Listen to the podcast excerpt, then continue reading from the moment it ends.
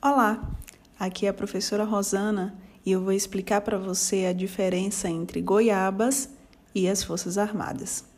Vem comigo.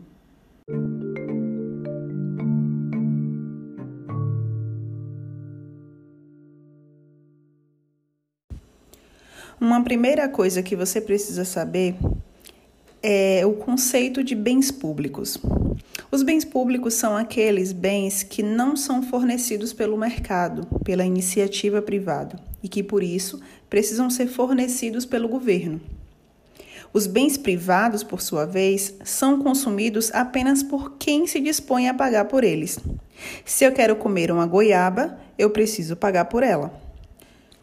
Com esse ato, a goiaba passa a ser somente minha. Eu viro a sua senhora, a possuidora dos direitos de propriedade sobre a fruta. Já no caso de bens públicos, a coisa não funciona assim.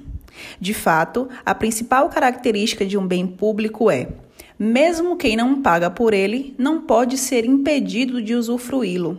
Além disso, no caso de um bem público, um consumidor a mais pouco ou nada afeta a capacidade de outras pessoas fazerem uso do mesmo bem. Bens públicos, portanto, são bens não excludentes, ou seja, não há direitos de propriedade privado sobre eles, e não rivais, o que significa que o uso desses bens por uma pessoa não diminui o uso potencial por outra, ao contrário do caso da goiaba. A defesa nacional é um dos melhores exemplos de bem público puro sangue. Uma pessoa que deixa de pagar impostos e assim não contribui em nada para financiar o nosso exército não pode ser excluída dos benefícios de termos tanques, soldados, equipamentos, enfim, para nos defender de um eventual ataque, coisa bem improvável no Brasil, pelo menos até então. Imagine uma eventual invasão de algum exército estrangeiro no nosso país Uh, as nossas Forças Armadas não permitirão que as casas de trabalhadores que não pagam imposto de renda ou qualquer outro tipo de imposto em dia sejam bombardeadas. E o Corpo de Bombeiros, por exemplo, nunca vai deixar de apagar um incêndio no galpão de uma empresa que não pagou o ICMS. Nem desiste de resgatar um gatinho de alguém que está atrasado com o fisco. Imagine que você pudesse optar por não pagar pelas Forças Armadas, pelos bombeiros e pela polícia. Você individualmente pensaria assim: ah, como na prática não posso ser excluído desses serviços mesmo, o melhor é não pagar e usufruir. É a lógica que os economistas chamam de pegar carona, usar sem pagar. Mas é claro, se todos pensarem assim, não teríamos forças armadas, bombeiros e nem polícia. E sem esses bens públicos, nossa vida seria seguramente pior.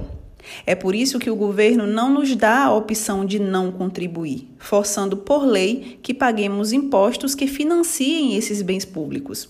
Essa intervenção do governo acaba melhorando de alguma forma a nossa vida. O fato de os bens públicos serem não excludentes significa que o setor privado nunca irá provê-los. Isso é quase óbvio, pois, por definição, eu não tenho como vender bens a que todo mundo tem acesso e sobre os quais não há direitos de propriedade. A estabilidade monetária também é outro exemplo perfeito de bem público. Viver num país de inflação controlada, no qual podemos confiar no valor das notas que carregamos no bolso, é algo bom. Os muito jovens não entendem isso direito, pois já nasceram numa era de inflação controlada. Isso logo mais a gente vai explicar como funciona. Hoje, todos nós brasileiros conseguimos usufruir de uma estabilidade monetária independentemente de pagarmos ou não os impostos necessários para financiar a existência de um banco central que cuida da nossa moeda, o real. Se eu deixar de pagar impostos amanhã, as moedas que carregam no bolso não perdem subitamente o seu valor. A estabilidade monetária é, assim, algo de natureza não excludente. E se mais pessoas passam a usar o real, o custo de prover a estabilidade monetária não se modifica por causa disso. Continuamos precisando apenas de um banco central bem gerenciado, sejamos nós 200 milhões de habitantes ou mais.